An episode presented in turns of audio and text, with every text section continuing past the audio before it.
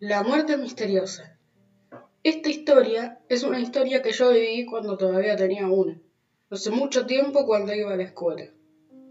Si alguien alguna vez encuentra estas notas, si quiere las puede leer, o si no, no. Yo me llamo José de los Santos. Tenía 11 años y iba a la escuela primaria pública 3 de Azul, un pueblo de la provincia de Buenos Aires. Era un simple chico que tenía una familia normal y una vida normal. Lo único raro que había en mi vida era lo que pasaba en la escuela a la que iba. En la escuela a veces se perdían útiles y además a veces había accidentes extraños. Pero lo más raro fue un asesinato que hizo que cerraran la escuela a la que iba. Fue un asesinato de un chico de sexto grado del cual nunca se encontró culpable. Ningún maestro había contado por qué cerraron la escuela, obviamente pero ahora la abrieron de vuelta. Yo un día quise saber por qué razón habían cerrado la escuela y luego la abrieron de vuelta. Así que lo que hice, medio arriesgado, fue preguntarle a cada maestro por qué cerraron la escuela, hasta que uno me respondiera. Pero le pregunté a los maestros con los que tenía más memoria, hasta que el maestro de geografía, el área en la que era el mejor, me respondió. No sé por qué me preguntas esto, José, Sabes que esto es algo que ningún maestro le ha contado a algún chico, así que no le cuentes a nadie lo que yo te conté. Te juro, señor, que cerraré la boca y no le contaré a nadie. Hace unos dos años tú estabas en cuarto grado y había un chico que iba a terminar la escuela. Iba a sexto. Ese año la escuela cerró por la misteriosa muerte de este chico que iba a ser. Una historia horrible de verdad. Señor, ¿le puedo hacer una pregunta más? ¿Cómo se llama el chico? Nicolás. Nicolás Rodrigo Pereira. Acuérdate, niño, de no contarle a nadie lo que te acabo de decir. ¿Entendido? Y yo respondí con un gesto de que cerraba la boca. A nuestra geografía le hice caso y no le conté a nadie lo que había dicho. Lo único que me quedé con ganas de saber fue por qué el chico murió, así que decidí investigar más sobre el tema, aunque eso me ocupara más tiempo. La primera reflexión en el cementerio.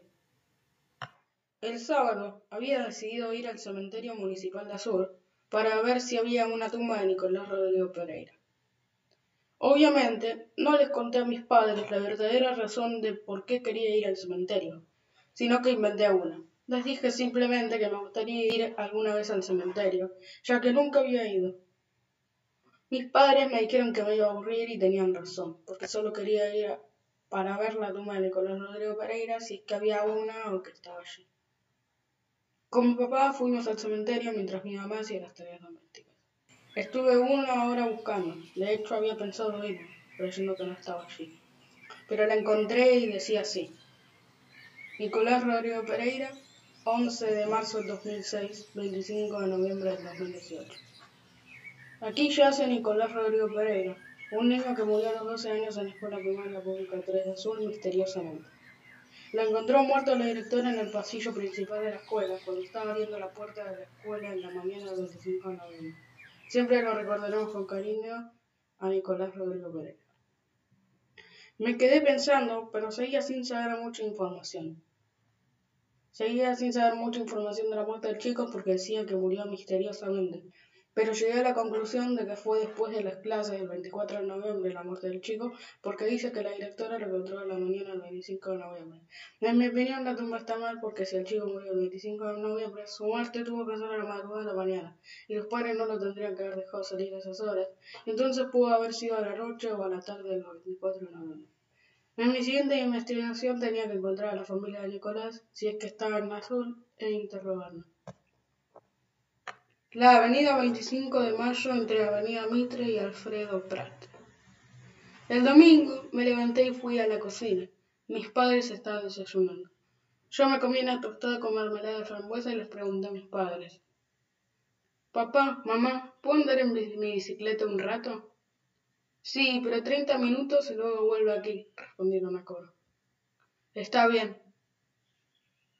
Les di un beso, agarré mi bicicleta y me fui. Mis padres habían creído la mentira que les acababa de decir. No iba a ir simplemente a dar una vuelta en bicicleta, a visitar a la familia de Nicolás Rodrigo Pereira si es que vivían en la ciudad. Estuve buscando su casa gracias a los letreros que decían su apellido en la casa. Los minutos que dijo mi mamá, 30, pero no con tres igual. El lunes Fui a la escuela, no tan interesado por la educación, sino que nervioso por saber algo de la familia y salir de la escuela. Pero en un recreo se me prendió la lamparita en mi cabeza. Lo que había pensado era preguntarle a cada alumno, si es posible también a los de otros grados, si conocían a la familia Pereira. Fue muy fácil, porque un alumno ingenuo de mi grado, Gabriel, dijo que su familia conocía a la familia Pereira. Hola Gabriel, dije, y sin pensarlo fui al grano. ¿Conoces a la familia Pereira? Hola José, sí, la conozco muy bien porque mi familia y la suya son, muy amigos, me respondió Gabriel. ¿Y sabes en dónde vive la familia Pereira? Pregunté yo ansioso por saberlo. Sí, en Avenida 25 de Mayo, entre Avenida Mitre y Alfredo Prat, respondió nuevamente. Bueno, adiós, Gabriel, dije alejándome del chico. Chao, dijo finalizando la charla. Por la ansiedad, cuando terminó la jornada escolar, fui a mi casa, busqué en Google Maps en mi celular en dónde quedaba la casa de la familia Pereira. Tardaba en bicicleta 10 minutos en llegar. Agarré mi bicicleta, le puse a mis padres que querían dar un poco y fui hasta allí. Mis padres me dijeron que tenía que volver en 30 minutos, así que aproximadamente tenía 10 minutos para interrogar a la familia Pereira. Lo bueno es que fue mucho más rápido de lo normal y llegué 5 minutos antes de los 10. Quedé en que si llegaba en 5 minutos, volví en 5 minutos, así que en total tendría 20 minutos frente. Ya había llegado a su casa, en la cual había un reluciente cartel que decía Familia Pereira. Toqué la puerta y una señora la abrió, que por intuición deduje que era la señora Pereira. En el momento de la interrogación, Hola, usted debe ser la señora Pereira, ¿no es así? Pregunté amablemente y a la vez emocionado. Sí, soy yo. ¿Qué quieres, niño? Preguntó con una voz grave y seria la señora Pereira. Perdone por molestarla, señora Pereira, pero le quería hacer algunas preguntas, dije ya poniéndome serio como ella. ¿Preguntas relacionadas con qué, niño? preguntó. Relacionadas con su hijo, Nicolás Rodrigo Pereira dije arrepintiéndome de lo que acababa de decir. En un abrir y cerrar de ojos, la señora Pereira se sobresaltó y cerró la puerta con un fuerte golpe. No tendría que haberle preguntado esa pregunta tan directa. Toqué la puerta de nuevo y la misma voz grave y seria, pero un poco llorosa, dijo: ¿Quién es? Señora Pereira, soy yo, el niño que usted vio hace solo unos segundos, dije un poco triste por la señora Pereira. Lo siento, pero vete a casa, niño dijo llorando cada vez más la señora. Perdón, ahí me voy. Adiós. Ya se estaban yendo los minutos, y no veía posible tener una charla con alguien que no la quiere, así que decidí irme a casa. Tenía más minutos para llegar a casa y no me apuré. No había podido sacar más información. Estaba decidido a sacarle un poco de información a esa señora, pero pensé que si no podía sacar la información a la señora Pereira, sí se la podía sacar al alumno ingenuo que sí conoce a la familia Pereira. Gabriel. Al día siguiente, un martes con lluvia y muy nublado en el primer recreo, decidí sacarle información a Gabriel. Hola Gabriel, un día lluvioso, ¿no? Le pregunté intentando limpiar un poco la conversación. Hola José, sí, muy lluvioso, contestó Gabriel. Bueno, ¿te puedo hacer algunas preguntas sobre la familia Pereira? Le pregunté. Por supuesto, contestó alegremente el chico ingenuo. ¿Sabes si murió alguien de su familia? Pregunté, aunque no le dije que ya sabía que se había muerto Nicolás Rodrigo Pereira. Sí, se murió uno de los hijos de la familia Pereira, Nicolás Rodrigo Pereira. Se murió justamente aquí en este colegio, misteriosamente. El padre de Nicolás Rodrigo Pereira se murió por un cáncer de pulmón hace un tiempo. Actualmente solo están vivos la señora Pereira, María y su hija Jasmine. Terminó contando Gabriel. Yo no podía creer lo que ese chico le contaba, porque esa información no se la contaría a nadie. ¿Me puedes contar con la mayor cantidad de detalles que conozcas sobre la muerte de Nicolás? Pregunto.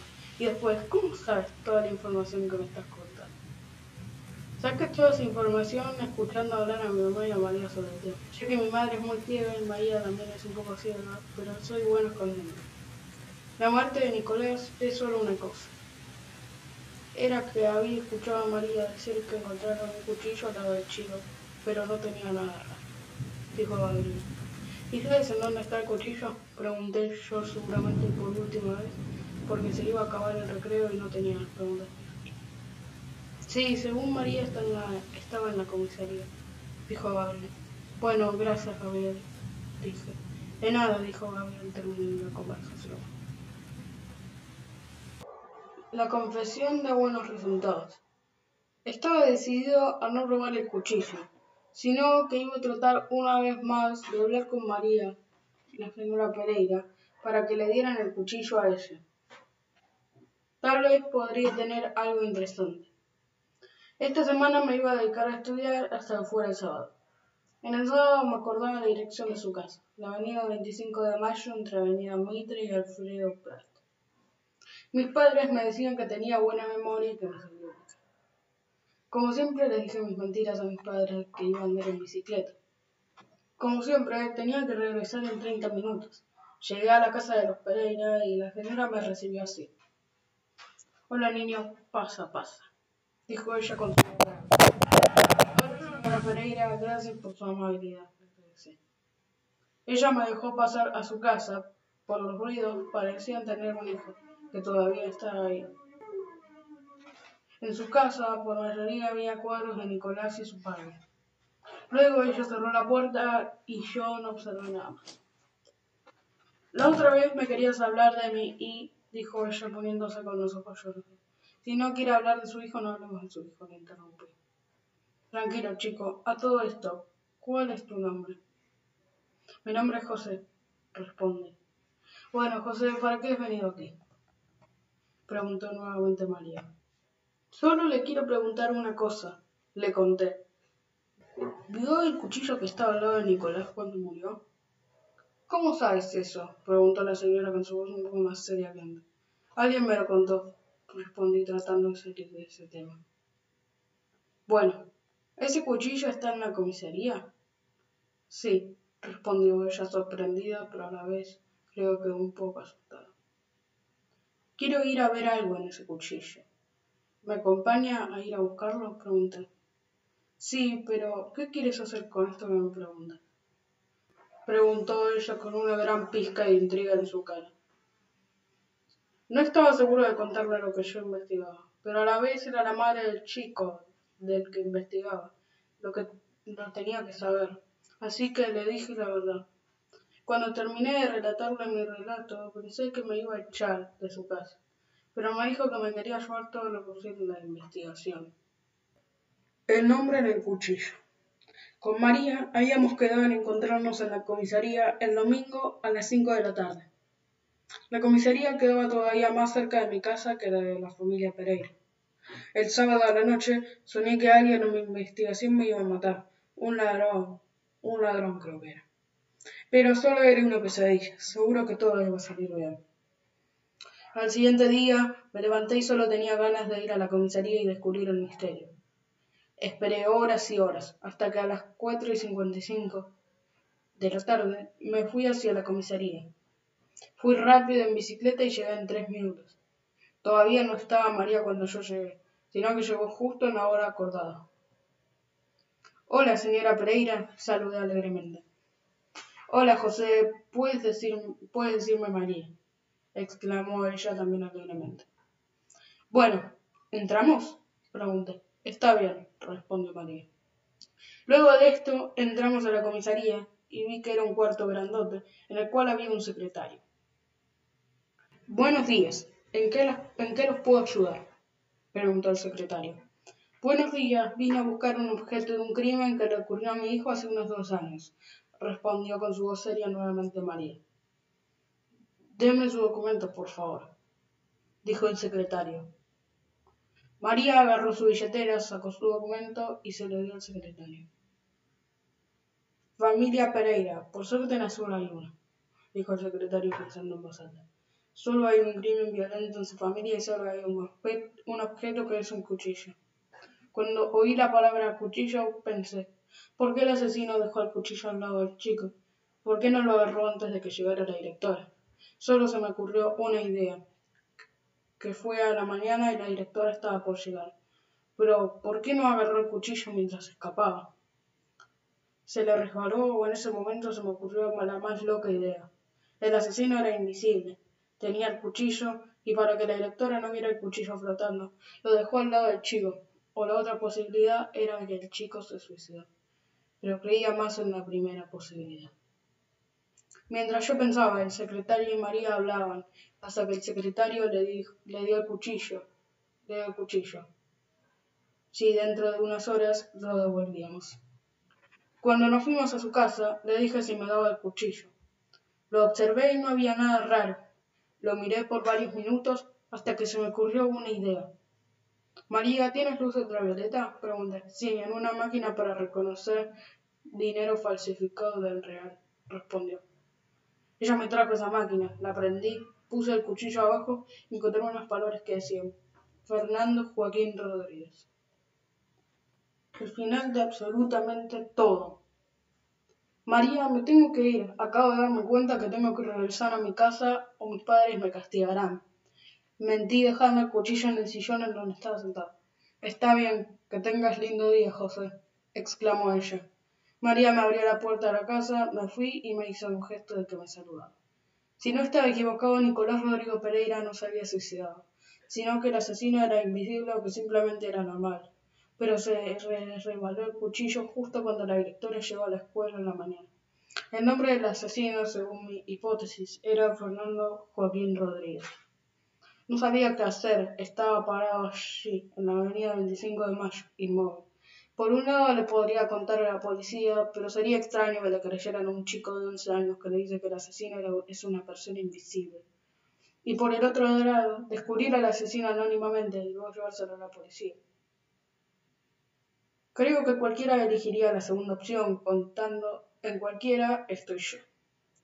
De hecho, no le iba a hacer caso a mis padres. Me iría a la escuela primaria pública 3 Azul a descubrir el gran misterio. Ya había tomado la gran decisión. Agarré mi bicicleta, me fui de la avenida 25 de Mayo a la escuela primaria pública 3 de Sur. Solo faltaba una cosa, un plan, un plan para poder entrar en la escuela. Primero, nadie me tendría que ver, y para eso lo podría hacer de noche. La escuela, por suerte, quedaba en una calle en la que no pasaban tantas personas, así que de noche menos.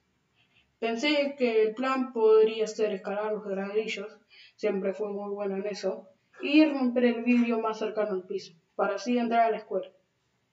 Yo tenía el plan armado, lo único que me faltaba era hacerlo realidad. Empecé a escalar exitosamente, hasta llegar al vidrio más cercano. Ahora tendría que romperlo con mi puño, algo doloroso. Logré, romperlo, pero mi puño se quedó con algo de sangre. Entré y la ventana en la que estaba era el aula de cuarto grado. Caminé y no pasaba nada hasta que llegué al pasillo principal. Vi un cuchillo volando y de repente todo se hizo oscuro. No sabía en dónde estaba ni qué hora era.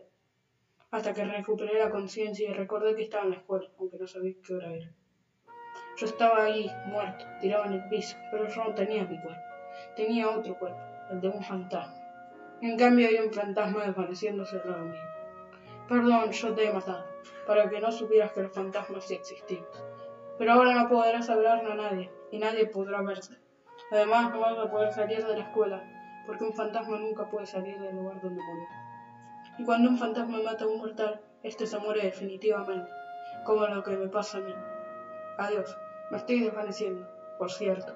Yo soy Nicolás Rodrigo Pereira. Dijo Nicolás desvaneciéndose y dejando el mundo. ¡No! Dije con un grito muy fuerte, pero pensando a la vez que ningún mortal me ver.